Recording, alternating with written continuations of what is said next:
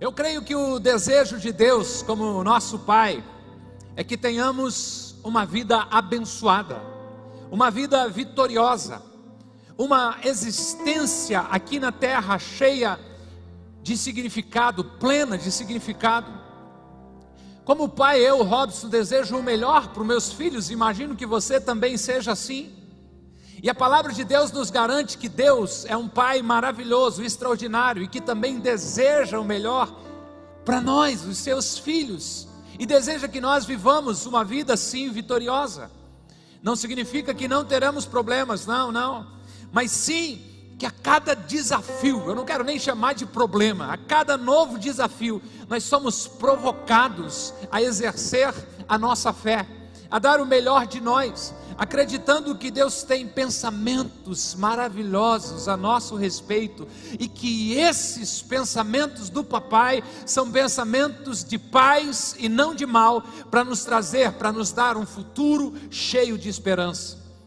O desejo de Deus ao enviar seu Filho Jesus Cristo à terra para morrer em meu lugar, em seu lugar, no nosso lugar, foi para nos dar uma vida plena e que satisfaz. É lógico, a gente sabe que a maior e melhor bênção do Papai do céu é a eternidade que passaremos com Ele. Mas desde já, desde quando decidimos seguir Jesus, já podemos e devemos desfrutar muitas das Suas bênçãos aqui na terra. Com isso em mente, nós podemos afirmar que uma vida vitoriosa é o destino de todo cristão. Agora, será que essa vida vitoriosa acontece automaticamente, não preciso fazer nada. Será que há algo que eu preciso fazer para desfrutar essa vida vitoriosa? E se Jesus já conquistou tudo na cruz por mim, qual é a minha parte nesse processo? Essa é a razão dessa reflexão, procurando responder essas perguntas e mostrando que há princípios que, se praticados, nos levarão a viver uma vida vitoriosa. Amém? Abra sua Bíblia. A carta que Paulo escreveu aos Romanos, no capítulo 12, do verso 9 ao verso 11. Romanos, capítulo 12, verso 9 ao verso 11. Esse QR Code que está na tela é para você que deseja baixar esse aplicativo da Bíblia. Tem nove ou onze versões da Bíblia em português, umas cinco ou seis que tem áudio para você ouvir a Bíblia, gratuito. Tem uma rede social por trás dessa Bíblia ainda, você vai me encontrar lá. Tem uns planos de leitura extraordinários. Eu incentivo muito você a ter esse aplicativo no seu celular. Enquanto você procura Romanos 12, a partir do verso 9, deixe-me fazer uma oração. Continue procurando, Pai, em nome de Jesus. Essa casa construímos dedicada ao Senhor. E nós somos templos do Teu Espírito Santo, nos reunimos com o propósito de Te adorar e pedir que o Senhor tenha liberdade para agir entre nós. Se alguém ainda sente dores, mesmo depois da oração intercessória, se alguém está incomodado com algum pensamento, com alguma situação, eu repreendo isso em nome de Jesus, para que haja liberdade do Teu Espírito Santo para falar conosco nessa noite. E quem crê, diga amém. Romanos 12, 9, Paulo escreve: o amor deve ser sincero. Odeiem o que é mal e apeguem-se ao que é bom. Dediquem-se uns aos outros com amor fraternal. Prefiram dar honra aos outros mais do que a vocês. Nunca falte a vocês o zelo. Sejam fervorosos no espírito, sirvam ao Senhor. Convido você para que a gente olhe para esses versos que lemos e vamos identificar e refletir sobre alguns princípios para uma vida cristã vitoriosa. Quer ter uma vida cristã vitoriosa? Anote aí: escolha o lado certo. Que é o lado certo e o lado errado, eu creio que concordamos.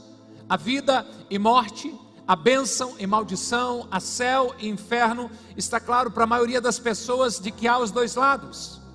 Mas e quem não decidiu ainda, quem não escolheu o lado, o que que ele é? E alguns vão responder: ele é neutro. Será que é mesmo? Eu quero discordar. Discordar dizendo de que eu não acredito que haja território neutro, nem mesmo o ficar em cima do muro. Quando você deixa de se posicionar, na verdade já permitiu que alguém decidisse por você. Então a neutralidade é algo que não existe, porque os neutros são sempre contados em favor de quem está vencendo. Imagina que nós tivéssemos aqui exatamente 10 pessoas. 10 pessoas para tomar uma decisão. Três delas dizem assim: por favor, desligue o ar. Três. Quatro digam, por favor, aumente o ar. E três delas, não faz. Por uma decisão democrática, a maioria, quatro, decidiria que o ar seria aumentado. E aqueles três neutros, sem posicionamento, foram contados com a maioria. Agora imagina isso em coisas mais sérias, como sobre a vida, sobre a família, sobre a fé, sobre os valores cristãos. Quando escolhemos o lado errado, ou quando viramos as costas para os princípios da palavra de Deus, ou quando simplesmente não escolhemos, permitimos que o mal vença. Você quer ter uma vida cristã vitoriosa? Escolha o lado certo. Edmundo Burke disse o seguinte: para que o mal triunfe, basta que os bons fiquem de braços cruzados. Não basta fazer, não ou não fazer o mal e ficar calado, quieto. Eu sou bonzinho, não incomodo ninguém. É preciso escolher fazer o bem. Não basta não fazer guerra, mas eu devo ser um promotor da paz. Não é suficiente evitar o erro, evitar o pecado. Minha obrigação enquanto cristão é acertar o alvo, é manifestar o amor de Deus, é mostrar ao mundo o quanto Deus ama cada ser humano. A vida cristã vitoriosa não é um chamado a calmaria, a mornidão. Vida cristã é chapa quente. Eu decido pelo lado certo e piso fundo, é um chamado à ação. Quando eu olho para o último livro da Bíblia, Apocalipse, há uma informação muito clara dizendo: olha, quem não quer nada com Deus, quem é mal, continue fazendo mal. Quem está se sujando com tantas impurezas do mundo, continue imundo dessa forma. Agora, se você quer andar com Jesus, se você quer viver uma vida abençoada, comece ou continue a fazer o bem, continue a ser dedicado a Deus, escolha o lado certo. O verso 9 que lemos diz: o amor deve ser sincero, odeiem o que é mal, apeguem-se ao que é bom. Primeiro, ele fala sobre o tipo de amor que deve governar a minha vida e a sua vida enquanto cristão. Um amor sincero que luta, que esperneia, que não desiste, que não se contenta com qualquer coisa, ele quer o bem do ser amado, um amor sincero que vai até as últimas consequências para provar o seu valor. O amor deve, o amor tem obrigação de ser sincero de ser leal, de lutar por aquilo que acredita. Eu preciso escolher o lado certo. O amor deve ser sincero. E Paulo continua escrevendo dizendo: odeio o que é mal. Como cristão, eu não posso odiar as pessoas, mas jamais devo concordar com seus erros.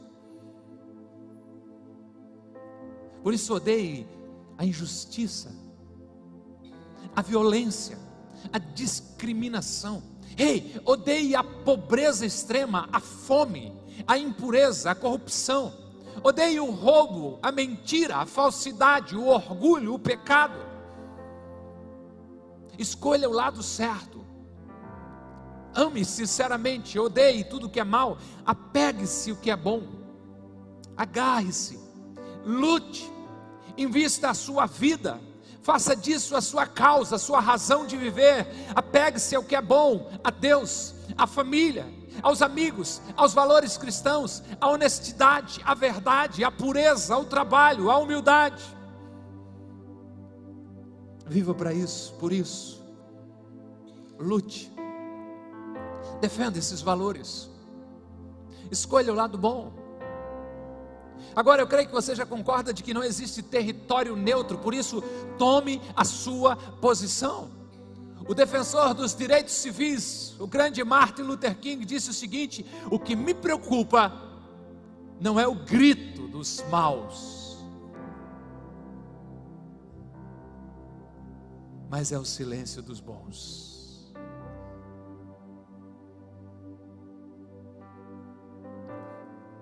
Quando os bons se calam, os maus triunfam. Temos uma sociedade adoecida que mata e abusa de crianças, que machuca idosos,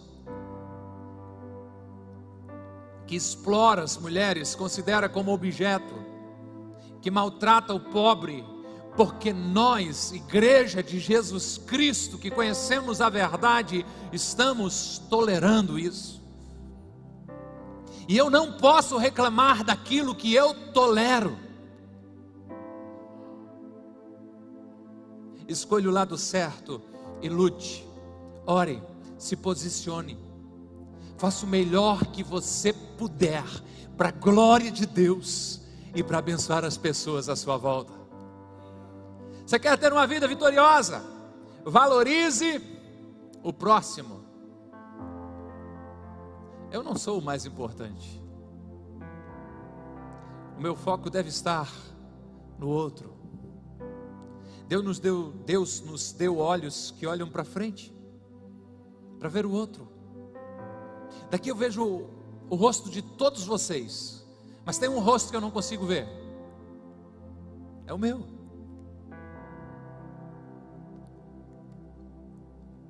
Os voluntários prepararam um lanchinho gostoso para mim. Se eu tiver com uma sujeirinha no dente, está todo mundo vendo, menos eu. Se eu tiver com uma ramela ou uma remela, descobrir que os dois estão certos, você escolhe qual é a sua, né? No olho, você vê, eu não. E eu percebo que isso é ideia de um Criador poderoso, sábio, extraordinário, que me fez depender de você e você depender de mim, para que eu valorize quem você é.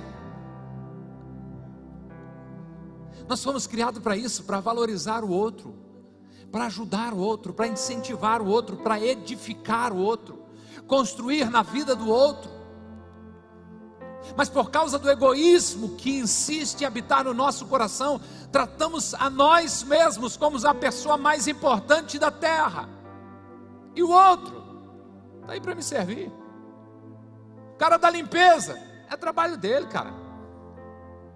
A senhora do cafezinho, não foi mais do que obrigação. Você quer ter uma vida vitoriosa? Você quer realmente voar a lugares altos em Deus e desfrutar essa vida plena e abundante, cheia de significado que Deus tem para você?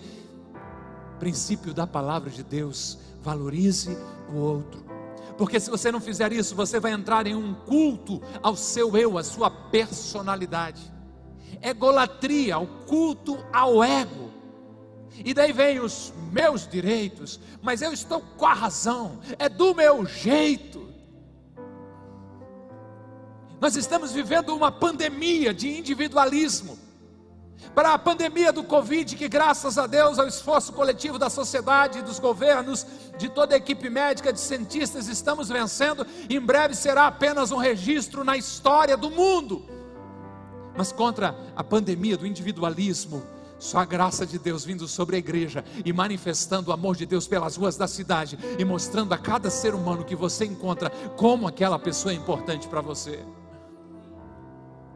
Nosso chamado como cristão é valorizar o outro, é considerar o outro, o próximo, como superior a mim mesmo.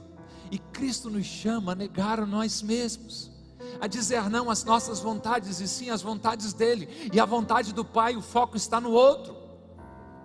Quando eu entendo que a razão da minha existência não sou eu, mas é você, eu me credencio a viver uma vida vitoriosa. E isso me leva a entender qual o propósito de Deus para mim, gerar elogio para Ele e abençoar a vida de todas as pessoas que estão ao meu redor. Eu preciso ter isso em mente. Eu existo por causa do outro. Então, valorizar o próximo. Verso 10 de Romanos 12, o texto diz: Dediquem-se uns aos outros com amor fraternal. Prefiram dar honra aos, aos outros mais do que a vocês. Amem-se uns aos outros com amor fraternal. Coisa linda, carinho. Tenha prazer em honrar uns aos outros mais do que honrar a si próprio. E a maneira bíblica mostrada por esse texto de eu valorizar o próximo é amando e honrando. Você quer valorizar o seu irmão? Ame e honre. Quer valorizar o seu cônjuge? Ame e honre.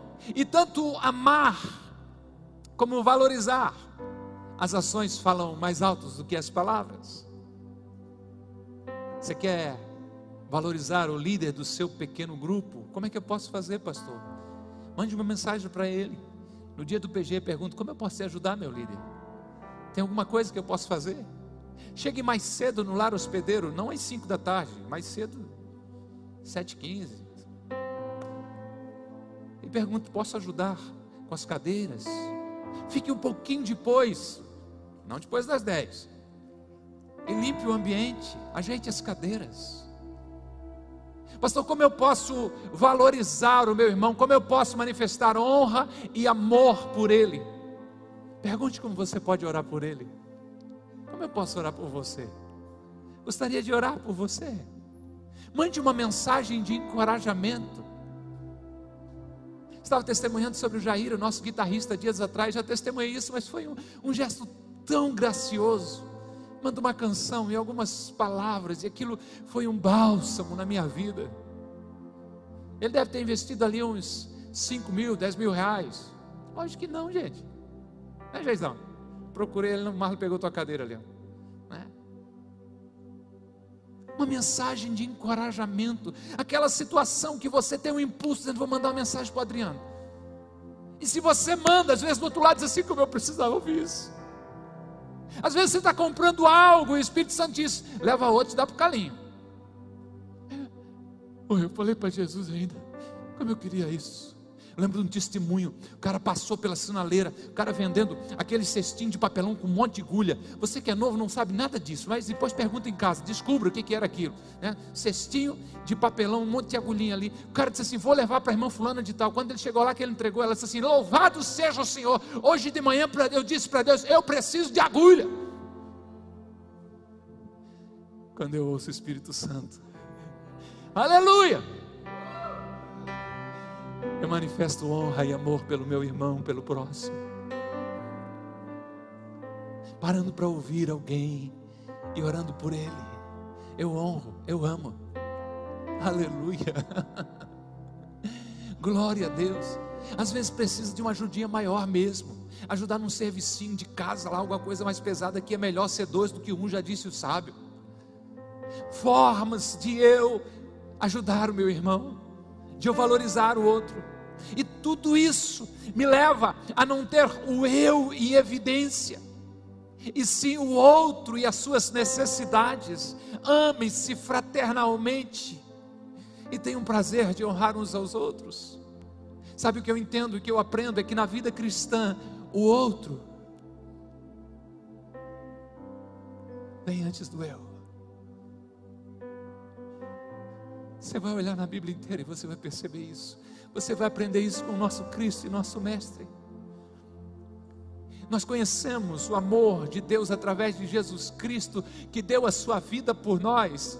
E João, quando escreve a sua primeira carta, lá em João 3,16, não no Evangelho, mas na carta, ele diz: então agora nós precisamos manifestar esse amor, entregando a nossa vida pelos nossos irmãos. Se eu quero viver uma vida abençoada, conquistada por Jesus, por mim naquela cruz, eu preciso entender a ordem de prioridade na minha vida. Primeiro, é Deus. Segundo, é você, é você, é você, é você, é você, é você. O terceiro sou eu. O terceiro sou eu. Vem você primeiro. Valorize estime, ame, honre, abençoe, ajude o próximo. Tudo o que você fizer a um desses seus menores irmãos, disse Jesus, você está fazendo para Ele. Jesus também nos ensinou dizendo como você gostaria de ser tratado. Trate as pessoas, honre o próximo, faça pelo outro.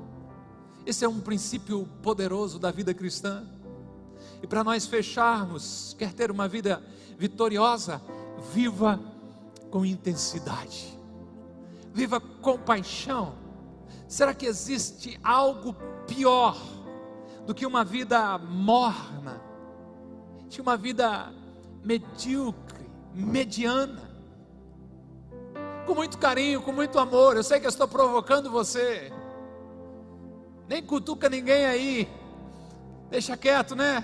Mas será que essa não é a sua vida hoje? Uma vida vivida sem paixão, uma vida vivida sem coragem, sem ousadia.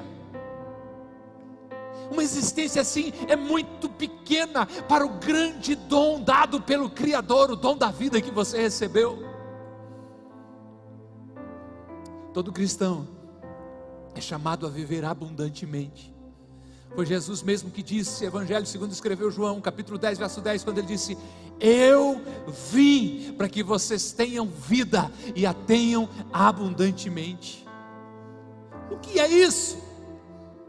É algo que não é escasso é algo que não tem falta, mas sim tem sobra. Sobra alegria, sobra entusiasmo, sobra calor humano, sobra sorriso, sobra amor, sobra carinho. Se existe algo que me incomoda, é perceber que o motivo da vinda de Jesus à terra foi gerar esta vida plena, esta vida abundante, esta vida que satisfaz. E como há tantos cristãos vivendo mergulhado em um ostracismo, em um, uma tristeza existencial, vivendo uma vida sem brilho, sem o poder e a presença do Espírito Santo, estão sempre enrolados nos mesmos problemas, dominados muitas vezes pelo medo, com a mente presa numa mentalidade de escassez. Ei, nada disso se parece com um seguidor de Jesus.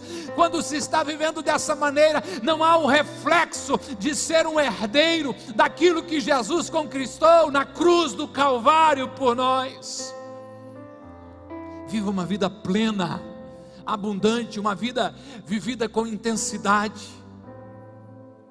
Não sei se você já percebeu, e tomara que não seja você mesmo, mas para algumas pessoas parece que passar na vida sem arranhões, sem grandes problemas, é mais importante do que desfrutar o que Deus planejou.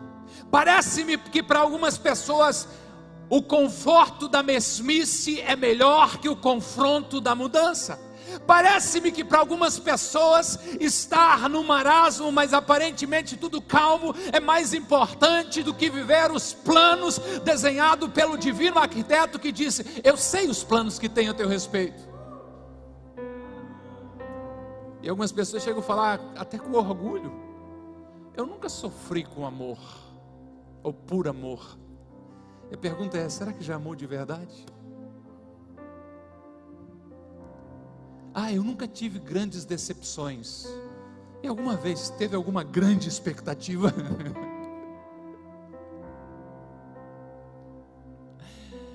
Aleluia! Uma vida vivida com intensidade é poder no final da jornada falar como o apóstolo Paulo: combati o bom combate, terminei a carreira e guardei a fé corri para valer, lutei, venci tive meus perrengues. Quem está falando é o cara que sofreu naufrágio, que foi açoitado, que foi apedrejado, mas está dizendo: estou em pé, estou inteiro. Olho para trás com alegria, dizendo: eu cumpri o meu propósito de vida. Foi com certeza com muitos arranhões, com muitas escoriações, porque a vida bate de verdade, mas eu estou em pé diante do justo juiz, que me dará a coroa da justiça naquele dia. E ele continua dizendo: mas não somente somente a mim, mas a todos quanto amam a sua vinda. Viva uma vida com intensidade. Viva uma vida grandiosa. Eu não me refiro a fama, riqueza, poder, mas uma vida que marcou, que impactou pelo menos uma pessoa durante a sua existência aqui na terra. Não é sobre ser conhecido nas ruas ou aplaudido pelas multidões, mas é sobre ser intenso um sorriso intenso, um amor intenso, um cuidado intenso, uma vida de oração intensa, uma vida de comunhão, intimidade com Deus intensa, uma vida de comunhão com os irmãos intensa. A verdade é que a cada um de Deus, a cada um de nós, Deus nos chamou para um tipo de grandeza a diversos níveis. E tudo bem, mas a todos ele chamou para nós viver uma vida em plenitude, uma vida em abundância. É, sim, as grandezas são diferentes. Ele deu cinco talentos para um, deu dois talentos para outro, deu um talento para outro, mas de todos ele espera que multipliquem esses talentos. Viva a vida com intensidade, com paixão, com gosto de vida. Verso 11: Nunca falte o zelo a vocês, sejam fervorosos no espírito e sirvam ao Senhor. A palavra traduzida no seu original, nunca falte o zelo a vocês. A palavra no grego traduzida em português ficaria melhor com remisso. Não sejam tardios, não sejam negligentes, não sejam preguiçosos. Não deixe a vida levar você. A filosofia do Zeca Pagodinho, né? Deixa a vida me levar. O crente não ouve essas coisas? Está no processo, pastor, por isso eu sei ainda. Né? Agora já estou ouvindo louvor. Não, tome as rédeas da vida na sua mão. Não seja preguiçoso, mas seja diligente. Nunca falte o zelo a você. Não podemos ser lentos na vida, na nossa jornada espiritual. Não podemos deixar de cumprir o propósito que o Criador nos deu, a nossa missão, seja com a família, seja a mordomia do templo, do tempo, dos tesouros dos talentos, de tudo que Ele nos deu, seja no trabalho, na nossa família, na família de fé, que haja zelo. Tudo que estiver ao alcance da tua mão para fazer, faça conforme as tuas forças, e enquanto é tempo, viva com intensidade. Ele continua dizendo: sejam fervorosos no espírito, não seja frio na sua espiritualidade, mas ferva. Vá além dos seus dos 100 graus, entre em ebulição, pise no sobrenatural, experimente o céu, coloque a sua mente, como escreveu Paulo aos Colossenses, já no céu, os pés ainda estão pisando a terra, mas a mente de Cristo já povoou o meu cérebro, ferva no seu espírito, na sua jornada espiritual. Ore com intensidade com fervor. Não ore pouco, dedique a sua vida a orar. Ame com fervor, com intensidade. Seja generoso com intensidade. Cante com fervor. Celebre a Deus com intensidade. Vocês sabem que eu amo vocês, já disse isso hoje não? Eu amo vocês. Lá vem uma pedrada. que há com você? Que é um leão na frente de uma tela torcendo pelo seu time e um gatinho na hora da adoração aqui na celebração. Gol! Vamos glorificar. Amém. É que eu sou tímido, pastor. Hum, timidez seletiva. Contra o cara na segunda-feira. Daí, meu querido, como é que você está? Oh, bem, pastor. Tem algo errado com a nossa espiritualidade. Aqui nós estamos diante do Rei dos Reis e Senhor dos Senhores. Que vá para o inferno toda a vergonha de expressar o nosso amor, a nossa adoração, o nosso reconhecimento por quem Ele é e pelo que Ele fez na cruz do Calvário por mim e por você. Eu olho para o rei Davi, o grande poeta bíblico. Havia naquela época que ele governava uma caixa chamada Arca da Aliança. Ali era o símbolo da presença de Deus. A beleza é que hoje ele está aqui dentro, está aí dentro de cada um de vocês. Mas houve um tempo em que ele habitava numa caixa de madeira revestida de ouro, com dois anjos esculpidos, desenhados, batidos em ouro por cima. E houve uma oportunidade de buscar a arca da aliança, deu errado, uma segunda vez deu muito certo. E a Bíblia diz que Davi vem dançando e saltando com toda a sua força na frente da arca. É como você faz quando o seu time ganha um interclubes lá, aquele negócio lá. Davi estava assim diante da presença de Deus. A mulher dele está espiando da sacada, e quando ele chega em casa, ela diz assim: Bonito para tua cara, o rei de Israel agindo como moleque olhando para os costumes do povo antigo, né? Aqueles vestidos que os homens usavam. Ele saltou tanto que eu acho que eles viram a cirola dele de tão loucão que ele estava por Jesus, tão apaixonado que ele estava por Jesus. Quando aquela mulher, Mical, repreende o rei Davi, ele diz assim: Eu não estou nem aí para ti, você é bem parecido com o seu pai Saul. Eu estava diante do meu Deus e do meu rei, eu estava celebrando a presença daquele que vive e reina para todos sempre. Seja fervoroso na sua adoração a Deus. Eu espero que o Espírito Santo mude a sua mentalidade de adoração, a começar por isso, e você começar a enviar uma mensagem para você mesmo, na hora do louvor, levantar as mãos, gritar adorar a Deus, celebrar a Deus, porque a vida nesse lugar não se faz barulho, onde a morte, mas onde a vida, assim a celebração, Cristo vivo está, está entre nós.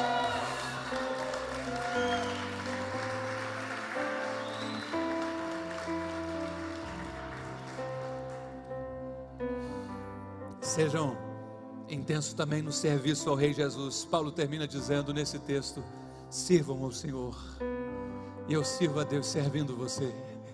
A igreja é uma comunidade adoradora de Deus. Uh, gostoso adorar aqui, mas servidora dos homens em nome de Deus. Pode subir, banda.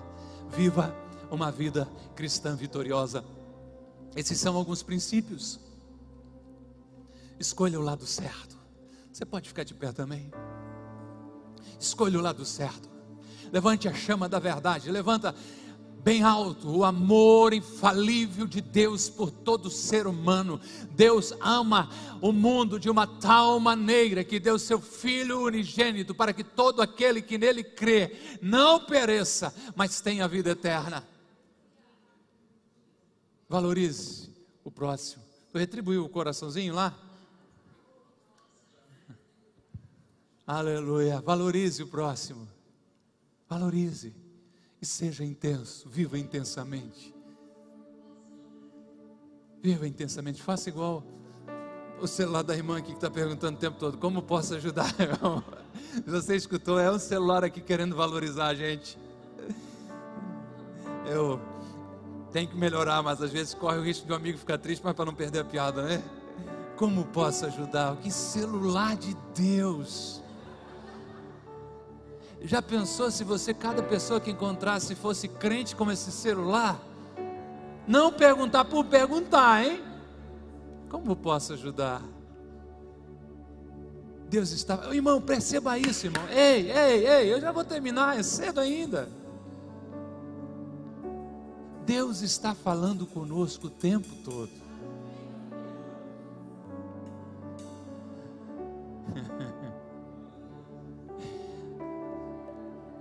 Aleluia. Aleluia. Aleluia. Às vezes nos falta percepção. Deus está aí do seu lado. Aleluia. A resposta que você busca às vezes fora está dentro de você, o Espírito Santo está morando aí.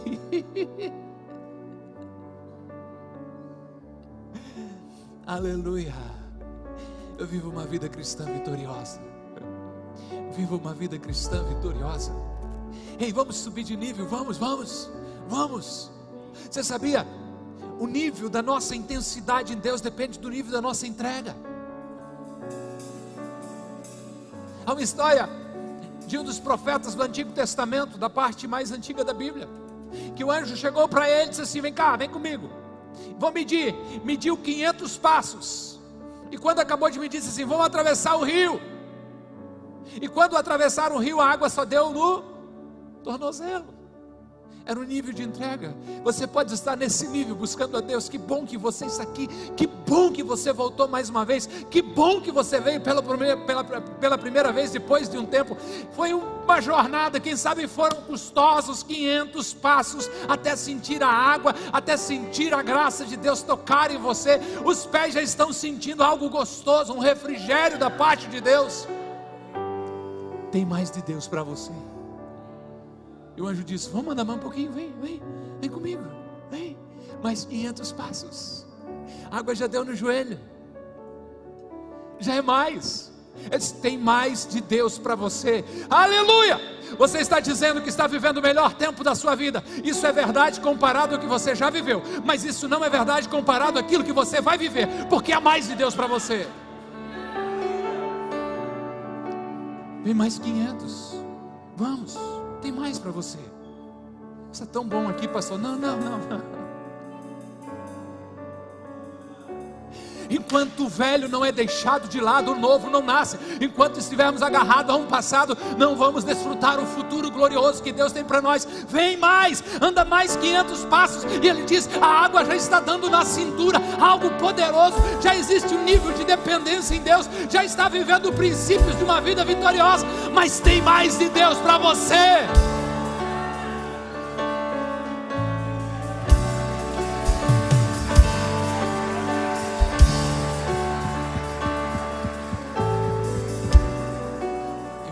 Para ele: tem, vamos medir mais 500. Eu não sei se você precisa sair daqui hoje com a decisão. Tem um quadro ali para você apontar o seu celular, ou um voluntário fazer isso para você e cadastrar você, para no dia 19 de dezembro sepultar o velho eu, as águas do batismo, uma grande festa das águas. Pode ser que seja a sua decisão e você está sempre naquela situação: eu não estou preparado, eu preciso, mas não estou preparado. Ei, você nunca vai estar preparado. Eu preciso assumir o um compromisso com você que vou trazer minha foto de batismo, 5 de maio de 91. Que dia da minha história! E o anjo diz assim: mais 500, vamos?